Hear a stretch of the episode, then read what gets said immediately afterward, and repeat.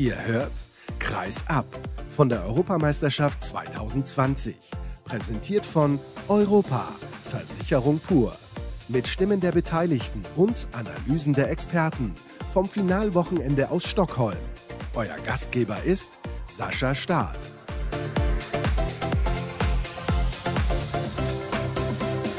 Willkommen zur letzten Sendung von der Handball-Europameisterschaft 2020. Wir blicken natürlich heute zurück auf das Finale zwischen Spanien und Kroatien. Die Spanier haben tatsächlich ihren Titel verteidigt. Das hätten ihnen nicht so viele zugetraut.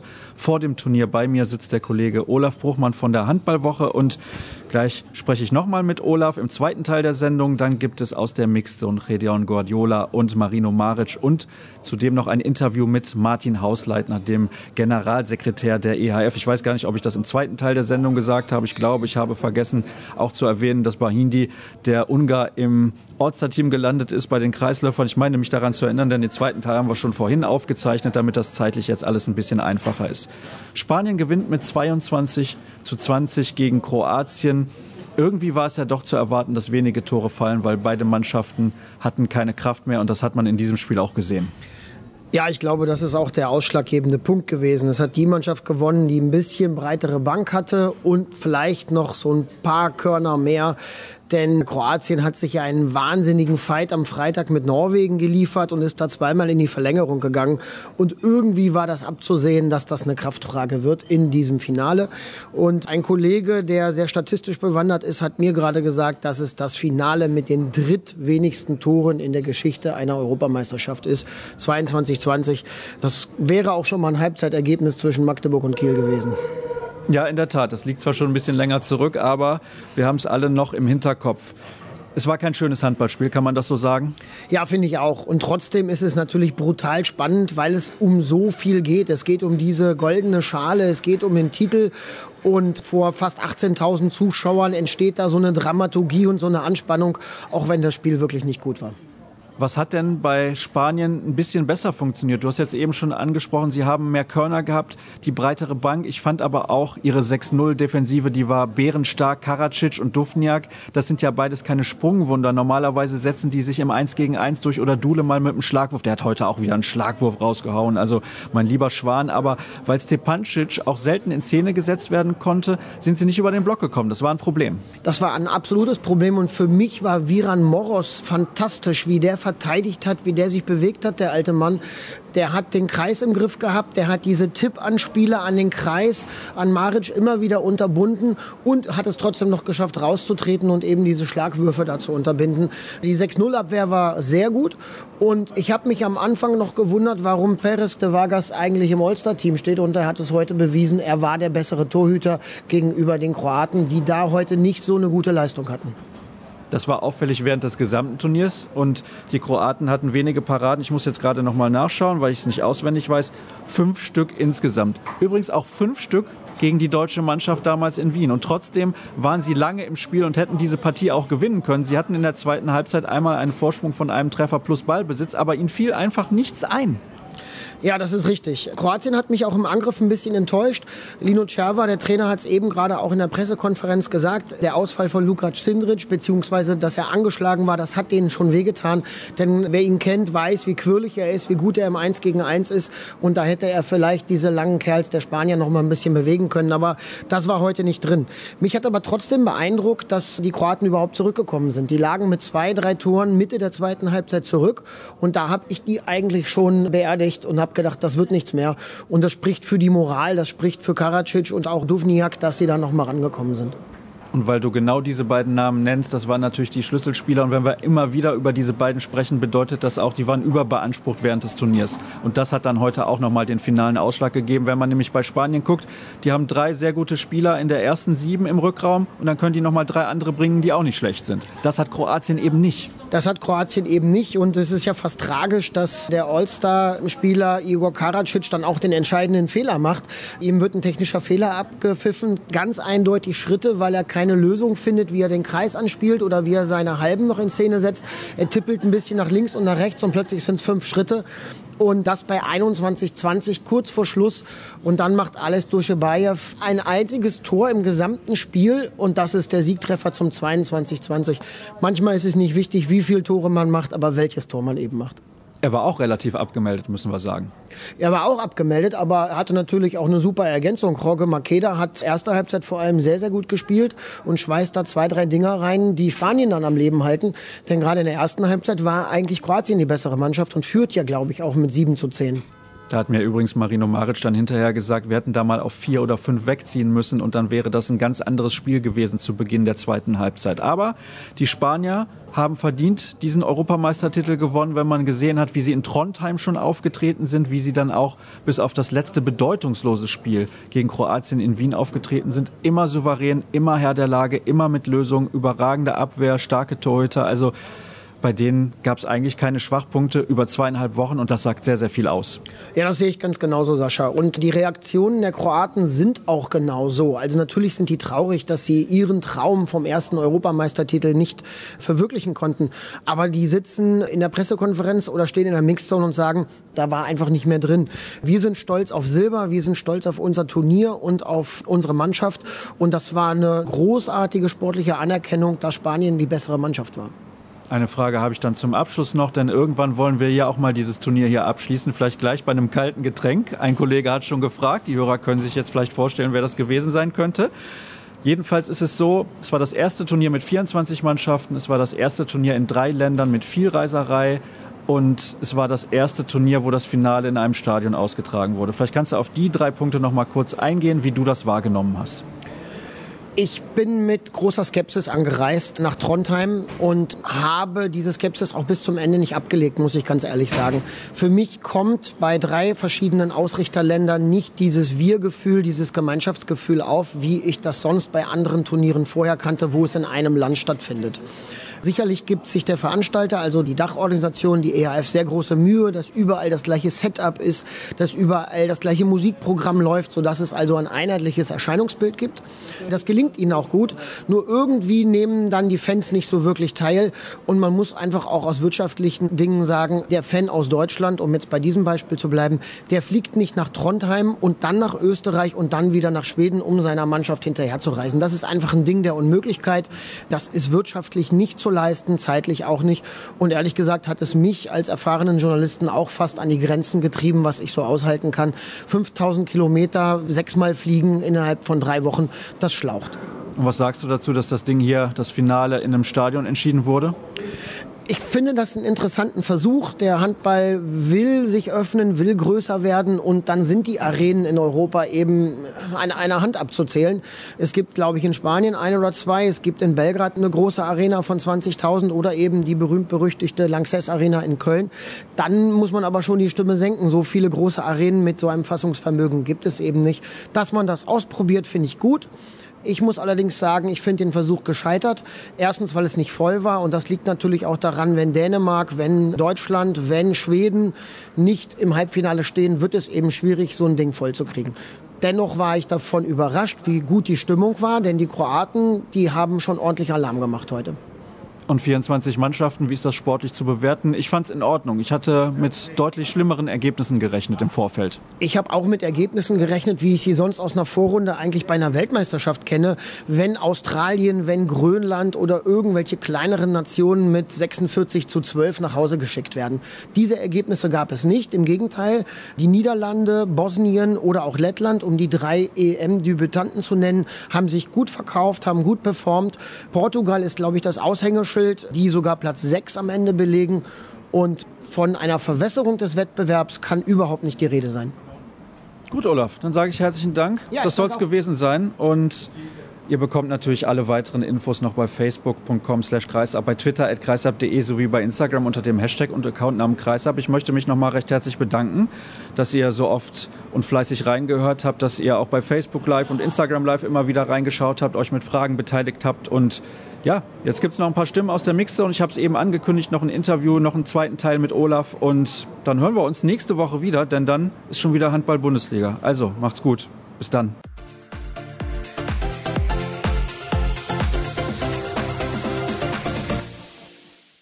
Es ist schon wieder der Kollege Olaf Bruchmann bei mir zu Gast. Eben habt ihr gehört, wie wir über das Endspiel gesprochen haben. Wenn ihr diesen Teil der Sendung hört, wissen wir noch nicht, wie das Finale ausgegangen ist zwischen Kroatien und Spanien. Es spielt aber keine Rolle bei der Beurteilung der Dinge, über die wir jetzt sprechen wollen.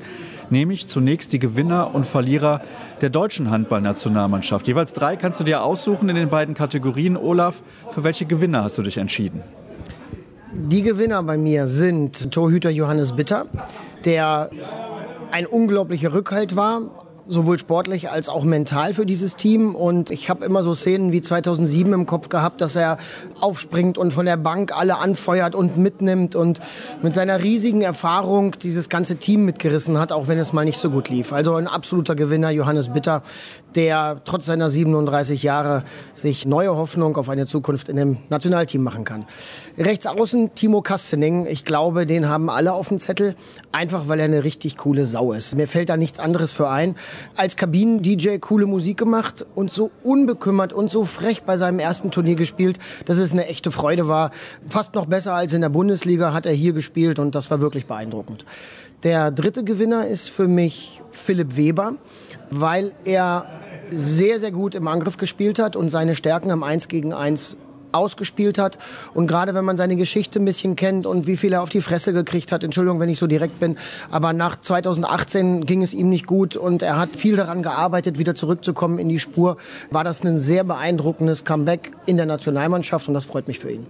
Das ist ja interessant. Ich hätte mir genau die gleichen drei ausgesucht, weil ich auch finde, dass die wirklich Akzente gesetzt haben, insbesondere was du zu Philipp Weber gesagt hast. Und natürlich kann man hier beim Podcast direkt sprechen, Olaf, das ist gar kein Problem.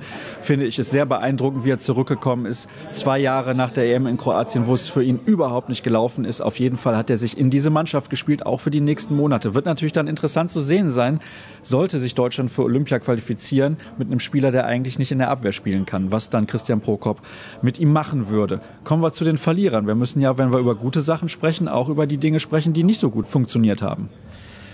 Da muss ich ein bisschen länger überlegen, weil ich immer noch nicht so zu so einem endgültigen Schluss gekommen bin. Im gesamten Fazit dieses Turniers für die deutsche Mannschaft ist der fünfte Platz jetzt gut. Es ist eine Enttäuschung, weil wir das Halbfinale nicht erreicht haben. Und so geht es mir auch ein bisschen mit den Verlierern. Ich glaube aber, dass Uwe Gensheimer ganz weit unter seinen Möglichkeiten geblieben ist. Woran das liegt, wissen wir nicht so genau. Vielleicht hat das auch ein bisschen mentale oder psychologische Probleme. Christian Schwarzer habe ich gelesen in einem Kommentar, der gesagt hat, Uwe braucht so ein bisschen eine Wohlfühlatmosphäre. Vielleicht hat er die gerade nicht. Vielleicht ist das alles auch ein bisschen viel, was er leisten soll als Kapitän und sprechen soll und diese Mannschaft immer mitführen soll. Dazu ist diese Position auf Linksaußen eben auch nicht entscheidend genug. Fakt ist, der kann mehr, und er muss auch mehr zeigen. Und leider macht er das eben bei der Nationalmannschaft viel zu selten. Also muss ich leider für Uwe Gensheimer sagen, einer der Verlierer. Wer mich auch etwas enttäuscht hat, ist Kai Heffner. Von dem habe ich mir deutlich mehr erwartet in der Bundesliga in Hannover letztes Jahr, in Melsungen dieses Jahr richtig stark und wirklich sehr, sehr gut. Aber hier ist er ein bisschen an seine Grenzen gestoßen. Mag vielleicht auch daran liegen, dass er auf seiner Position im rechten Rückraum ziemlich alleine war, denn der Abfall, der Leistungsabfall zu David Schmidt ist schon enorm und Kai musste viel ran in Angriff und Abwehr und war vielleicht deswegen ab und zu überfordert. Aber gerade seine Schlagwürfe, was also seine Stärke ist, die kamen mir ein bisschen zu überhastet und unvorbereitet, ein bisschen zu durchschaubar, sein Spiel und deswegen ist er auch einer der Verlierer für mich. Beim dritten bin ich mir noch nicht ganz sicher. Vielleicht muss man den Trainer nennen und ich, ich weiß es nicht genau, ob das das Richtige ist, weil wir ja letzte Woche auch viel über Christian Prokop diskutiert haben.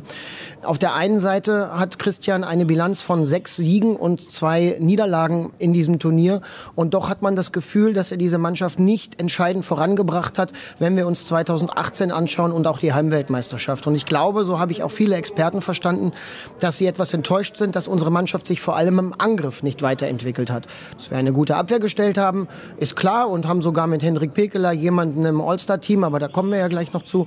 Im Angriff hatten wir doch einige Defizite und das haben wir in der Vorrunde gesehen. Das haben wir gegen zwei Debütanten gesehen, Lettland und Niederlande, aber vor allem auch in der Vorrunde gegen Spanien, wo uns nichts, aber auch gar nichts gegen diese offensive Deckung der Spanier eingefallen ist. Und auch der Angriff gegen Kroatien, als die Crunch-Time war, wie man so sagt, da haben wir ab der 47. Minute kein Feldtor mehr erzielt. Das ist 13 Minuten ohne Feldtor. Das ist einfach zu wenig, um ins Halbfinale einzuziehen. Auch das, wie ich finde, Olaf, eine sehr, sehr interessante Auswahl. Hätte ich auch ähnlich getroffen, glaube ich. War mir jetzt nicht ganz sicher, ob du Christian Prokop da noch mit reinnimmst, aber du hast das ja auch sehr interessant begründet. Kommen wir zu diesem All-Star-Team, was du gerade schon angedeutet hast. Henrik Pekler ist zum besten Abwehrspieler gewählt worden und das ist tatsächlich eine der Positionen, wo ich ein bisschen kritisch bin. Nicht, weil Pekler kein gutes Turnier gespielt hätte, aber weil Domagoj Dufniak diese vorgezogene Position für die Kroaten interpretiert hat in einer Manier, wie ich das selten zuvor gesehen habe gebe ich dir recht, da hatten wir Probleme mit in dem Hauptrundenspiel und auch die Norweger im Halbfinale hatten damit große Probleme, weil er ein unglaubliches Raumgefühl hat. Also der, der liest dieses Feld und es macht unglaublich viel Spaß, ihm zuzuschauen. Ich kenne auch im Moment niemanden, weder Karabatic noch Sargusen, der so eine Präsenz auf dem Feld hat. In der Abwehr, im Angriff, immer gerade steht, immer den Überblick hat. Also ein fantastischer Spieler. Und deswegen glaube ich aber, dass die Wahl von Dule zum MVP die richtigere ist. Und dann musst du vielleicht auch jemanden anderes in der Abwehr setzen, weil du sonst zweimal Duvniak gesetzt hättest. Also mit Henrik Pekeler kann ich gut leben. Erinnere dich an einige Auszeiten auch der deutschen Mannschaft, wo sogar der Trainer Christian Prokop sagt, Peke, was machen wir hinten in der Abwehr? Also ein eindeutiges Zeichen, dass er der Boss ist. Er sagt an, in der 6-0-Abwehr neben Winczek oder auch neben Johannes Goller oder Paul Drucks, wer immer mal neben ihm stand. Aber auch in der 5-1-Abwehr, die wir gespielt haben, denn Peke davor, das macht er auch sehr, sehr gut. Das spielt er ja in Kiel auch. Das ist übrigens mein Tipp für den Handballer des Jahres. Ich weiß nicht, du schmunzelst schon so ein bisschen, aber das wird ja von der Handballwoche organisiert und wird dann demnächst ja auch bekannt gegeben. Das passiert ja immer kurz nach den Turnieren. Schauen wir auf die anderen, die im All-Star-Team mit dabei sind. Da haben wir im Tor den Spanier Gonzalo Perez de Vargas, auf links außen den Flensburger von Norwegen, Magnus Jöndal natürlich auf halb links Sander Sargus und das konnte eigentlich nicht anders kommen. Dann haben wir auf Rückraum Mitte Igor Karacic, das hat mich ein klein wenig überrascht. Jorge Makeda von den Spaniern, das da hätte ich glaube ich gedacht, Alex Duschebaev. Ne? Absolut, Alex Duschebaev oder auch Donetsk von mir aus, von Slowenien, aber noch viel mehr alles durch Obajew. Der hat grandios gespielt und auch in der Abwehr richtig gut gewesen. Im Halbfinale hat er fantastisch gespielt. Also, wenn du schon einen Spanier nimmst, dann hätte ich mir ihn da gewünscht. Tatsächlich sind die Quoten von Makeda ähnlich gut. Also das ist schon sehr, sehr erstaunlich. Man weiß aber, bei der Fanwahl sind die Ungarn sehr, sehr präsent. Und Makeda spielt natürlich bei Pick Saget. Vielleicht hat das auch ein bisschen was damit zu tun. Auf rechts außen Blas Jans. Da hätte ich tatsächlich gesagt, weil ich mich ja für Dufniak als besten Abwehrspieler entschieden hätte, Timo Kastning wäre auch, glaube ich, eine gute Wahl gewesen. Aber wir können uns insgesamt damit durchaus einverstanden erklären. Das war bei anderen Turnieren schon deutlich kritischer. Ja, das sehe ich auch so. Also das ist eine Auswahl, die ist absolut in Ordnung. Über ein, zwei Positionen kann man immer ein bisschen streiten. Aber gerade wenn natürlich auch ein Fanvoting dabei ist, dann haben vielleicht Handballexperten da auch ein bisschen andere Sicht der Dinge. Und viele, wie du schon gesagt hast, zum Beispiel von Pick Jagged ein bisschen die Vereinsbrille auf. 43 Prozent Anteil macht das aus übrigens, damit das alle auch mal wissen. Das ist nicht so bekannt. Da machen wir jetzt die nächste Pause. Gleich hört ihr das Interview mit dem EHF-Generalsekretär Martin Hausleitner und dann danach noch die Stimmen aus der Mixed Zone.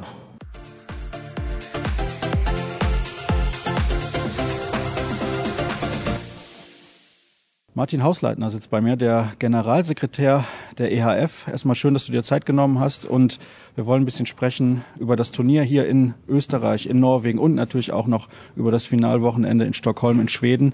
Was ist so euer Fazit? Was habt ihr für Erfahrungen gemacht bei der EHF? Seid ihr zufrieden? Ich nehme an, das ist so der generelle Tenor, hat man eben bei der Pressekonferenz ja auch gehört. Also wir sind, wenn man die gesamte Entstehungsgeschichte dieses Formats berücksichtigt, sehr zufrieden sind die Ideen und Pläne verwirklicht worden, die wir mit diesem Turnier gehabt haben. Es hat ja 2014 begonnen, wo die Notwendigkeit aufgekommen ist, dass eben mehr Nationen an einem Turnier teilnehmen. Und die Nationen haben die Zeit sehr partnerschaftlich genützt. Zum einen wettkampfstark zu werden und die Qualifikationschancen eben zu nützen mit der Perspektive eben 2018 und 2019 eine starke Mannschaft in die Qualifikation zu schicken. Und zum Zweiten haben wir dieses Format jetzt mit 24 Ländern genützt, Handball in verschiedene neue Märkte auch zu bringen und dort sehr erfolgreich zu präsentieren. Äh, wenn man bedenkt, dass Portugal 2004 zum letzten Mal teilgenommen hat, dann war das jetzt ein Riesenerfolg. Aber wir können auch mit der Schweiz und mit den Niederlanden durchaus Märkte dazufügen, die lange schon gefehlt haben eigentlich. Das wollte ich nämlich gerade ansprechen. Insbesondere Portugal ist ein interessanter Markt. Dort gibt es große Namen bei den Vereinen mit Porto, mit Benfica und Sporting, die im Fußball eine große Bedeutung haben. Spielt das auch für euch eine Rolle, dass das so große Namen sind bei der Erschließung neuer Märkte? Das sind auch Mannschaften, die in der Champions League eine Rolle spielen. Also im, im Moment im Nationalteambereich natürlich nicht. Noch mehr Erfolg im Clubbereich in der Champions League wird diese klingenden Namen natürlich noch in den Vordergrund rücken. Für uns ist wichtig, dass eine Nation dazugekommen ist, die strukturell und nicht zufällig diese Wettkampfstärke nachweisen kann. Die haben ja auch in den Jugendbereichen in den letzten Jahren wirklich sehr, sehr viel Erfolg gehabt. Wie sehr bringt das euch weiter? Also wir, wir sehen ja, dass wir bei den Einnahmen die Haupteinnahmen aus wenigen Märkten kommen. Unser großes Ziel ist, dass diese Lastverteilung auf viele Schultern erfolgt, um dadurch auch noch nachhaltiger und auf festeren Beinen zu stehen. Das macht den Eindruck, wenn so Länder wie Portugal und die Niederlande und die Schweiz auch wieder dazukommen, dass das der richtige Weg ist, dass das Erfolgsaussichten hat. Also wir, wir freuen uns heute sehr. Wir denken, dass dieses Turnier genau die richtige Wahl war. Es war die richtige Wahl, 24 Mannschaften dazukommen zu lassen. Es war die richtige Wahl, diesen Spielplan zu machen. Wir haben die Probleme, die wir von Anfang an erkannt haben, dass möglicherweise kein Bild entstehen würde, wenn wir die Veranstaltung in drei Nationen haben, von Anfang an bearbeitet und haben es geschafft, eine Veranstaltung zu präsentieren. Die Distanzen sind schonendst überbrückt worden, also die Spieler sind eigentlich weniger gefahren als bei einem anderen Turnier, weil sie nie in einen Bus steigen mussten, sondern immer geflogen wurden. Und insofern können wir heute ganz zufrieden Bilanz ziehen. Das muss ich auch sagen. Ich bin auch mit diesen Charterfliegern geflogen. Das war sehr angenehm, das war sehr gut organisiert. Da muss man auch mal ein Lob aussprechen, denn ich war im Vorfeld relativ kritisch, was diese Distanzen angeht. Das ist schon nicht so einfach, insbesondere natürlich für die Fans. Ich sag mal, für Spieler oder Journalisten ist das noch eine andere Nummer, aber die Fans, die müssen dann schon ein bisschen Geld auf den Tisch legen. Insbesondere, wenn man jetzt mal sieht, Trondheim, Wien und Stockholm, wenn man diese Route gemacht hat, da muss man schon mal einen Jahresurlaub für einsparen. Ja, also für den deutschen Fan war es vielleicht ein bisschen komplizierter. Aber natürlich hat auch jeder Fan selektioniert und die deutschen Fans haben ja zum Beispiel Wien wahnsinnig gut angenommen. Und andere Fans, dadurch, dass wir eben drei Nationen gehabt haben und drei Mannschaften zusätzlich gesetzt haben, war für sechs Nationen diese Veranstaltung super leicht zu erreichen. Und das hat sich auch wahnsinnig positiv ausgewirkt beispielsweise auch in Graz, wo diese verkappte Balkangruppe unterwegs gewesen ist, da muss ja auch die Resonanz sehr, sehr positiv gewesen sein, wie ich gehört habe. Konnte ich leider nicht sehen. Ich glaube, die Stimmung da war relativ fantastisch. Werdet ihr trotzdem bei zukünftigen Bewerbungen ein klein wenig darauf achten, dass sich Länder bewerben, wenn es gemeinsame Bewerbungen gibt, die zumindest eine Grenze haben, wie das jetzt dann auch 2022, finde ich, sehr gut gelöst wurde mit der Slowakei und Ungarn. Da sind die Wege dann kurz. Ich glaube, dass das letztendlich nicht so eine große Rolle spielt. Wenn die Partnerschaft gut funktioniert und wir haben durch diese Veranstaltung jetzt wirklich sehr, sehr viel gelernt, wo Hürden sind, wo Aufgaben bestehen, koordinativ zwischen den Nationen zu vermitteln, dann ist die gemeinsame Grenze und die Distanz letztendlich kein entscheidender Faktor. Entscheidend ist, dass die Veranstaltung so aufgesetzt wird, dass es eben ein Handballfest ist mit einer guten Erreichbarkeit für Fans und dass wir attraktive Veranstaltungsorte haben, wo man auch den Tag genießen kann. Und das sind deutlich wichtigere Argumente. Wir schaffen es auch, also wir können Länder wählen, die keine Grenze haben, die trotzdem näher zusammen sind, als wenn die Europameisterschaft zum Beispiel nur in einer Nation stattfinden würde. Das ja, ich habe das verstanden. Nur in Deutschland zum Beispiel. Ich weiß, die Distanzen in Deutschland sind relativ groß. Das ist schwierig. Also ich würde mich natürlich freuen, wenn alles nur in NRW stattfindet. Da bin ich ganz ehrlich und ein bisschen egoistisch. Aber ich weiß, das ist natürlich völlig unrealistisch. Du hast gerade gesagt, ihr habt noch ein bisschen was zu lernen. Was habt ihr denn noch zu lernen von dieser Veranstaltung, wie sie jetzt ausgetragen wurde? Vielleicht auch was diese Halle angeht hier. Das ist ja ein Fußballstadion eigentlich. Die Distanzen sind für die Zuschauer schon relativ groß. Also wir haben in dieser Halle sehr, sehr viel gelernt. Wir haben aber auch schon die Erfahrung mitbringen können von verschiedenen anderen Veranstaltungen, die in Fußballstadien stattgefunden hat. Und wir haben aus dem schon gelernt. Ich glaube, dass das momentan das beste Setup ist, das in einem Fußballstadion jemals stattgefunden hat. Wir evaluieren unsere Tätigkeit nach jeder Veranstaltung. Und natürlich sind Dinge dabei, die großartig funktioniert haben und genauso welche, wo wir zu tun gehabt haben. Also wir haben ganz sicher zu tun gehabt mit der riesigen Anzahl an involvierten Personen. Es sind acht Mannschaften mehr, das sind viele Offizielle mehr, aber wir haben dadurch ja auch wahnsinnig viele Partner dazu bekommen, die mehr Kabeln zu verlegen gehabt haben, die mehr LKWs gebracht haben, die mehr Material gebracht haben. Und das war eine, eine wirklich große Aufgabe, all diese Logistik dann letztendlich zu bewältigen. Es startet dann ja bald auch eine neue Ära. Das war die letzte Veranstaltung, die nicht unter den neuen Infront Perform der Sohn-Vertrag fällt.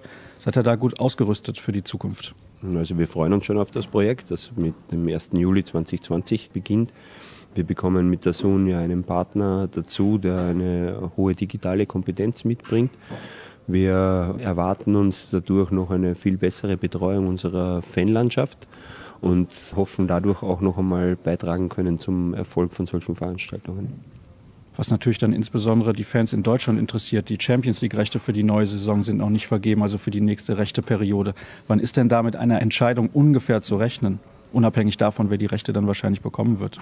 Also ich weiß, dass die rechte Händler und Infront ist dafür zuständig, bereits aktiv am Markt sind und wir rechnen in den nächsten vier Monaten eigentlich mit einer Entscheidung. Sehr gut. Dann können wir da noch ein bisschen warten. Ich glaube, die Geduld haben wir noch. Aber das Wichtigste ist natürlich, dass die Champions League weiter in Deutschland sehr, sehr präsent ist. Martin, herzlichen Dank, Danke. dass du mir zur Verfügung gestanden hast. Kurze Pause, gleich geht's weiter.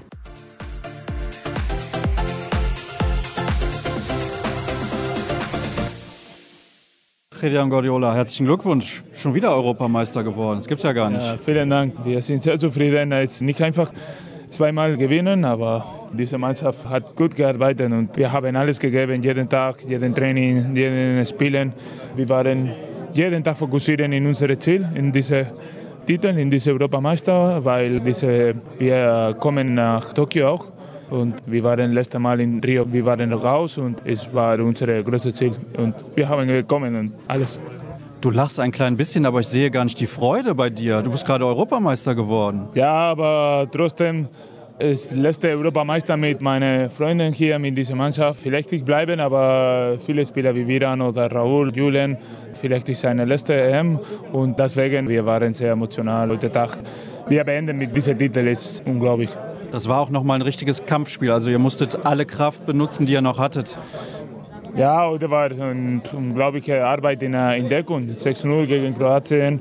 Abwehr war unglaublich gut. Wir konnten nicht gut äh, angreifen und ja, am Ende in den letzten fünf Minuten zeigen diese, diese Ball. Und, aber sie haben gut gekämpft auch. Jetzt heute Nacht dann gemütlichen Rotwein oder richtig Party? keine Ahnung, alles, alles trinken, alles essen und wir feiern mit unserer Familie hier und morgen wir fliegen nach Madrid und ja, wir treffen nicht mit vielen Leuten, aber trotzdem sicher es wird Leute in den Flughafen und ich will auch nach meinem Dorf zu feiern mit meiner Familie. Sie kommen nicht hier und dann feiern bis mein letzter Tag hier in Spanien. Viel Spaß dabei, nochmal herzlichen Glückwunsch. Vielen Dank, vielen Dank.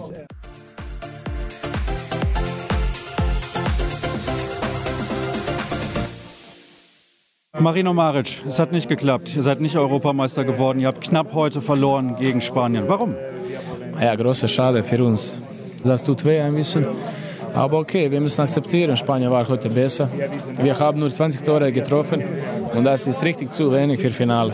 Wenn du willst Beste in Europa sein, dann du musst mehr Tore treffen, das ist schon klar. Die haben sein typisches Spiel gespielt das war ein richtig clever Handballspiel. Wir hatten in der ersten Halbzeit 10-7 Vorteil. Dann wir machen 4-5. Ich kann nicht sagen dumme Fehler, aber unnötige Fehler. Die kommen zurück, die haben dann Vorteil plus 1 und dann geht total andere Psychologie. Die sind zurückgekommen ins Spiel und dann, ja, das ist Tor, Tor für Tor. Und dann im Ende entscheidet ein paar Bälle. Gleich wie in Norwegen, das geht auf unserer Seite, heute geht auf Spanien-Seite. Und ja, ich kann ehrlich sagen, Glückwunsch zu Spanien. Das war ja richtig, richtig gutes taktisches Spiel von beider Seiten.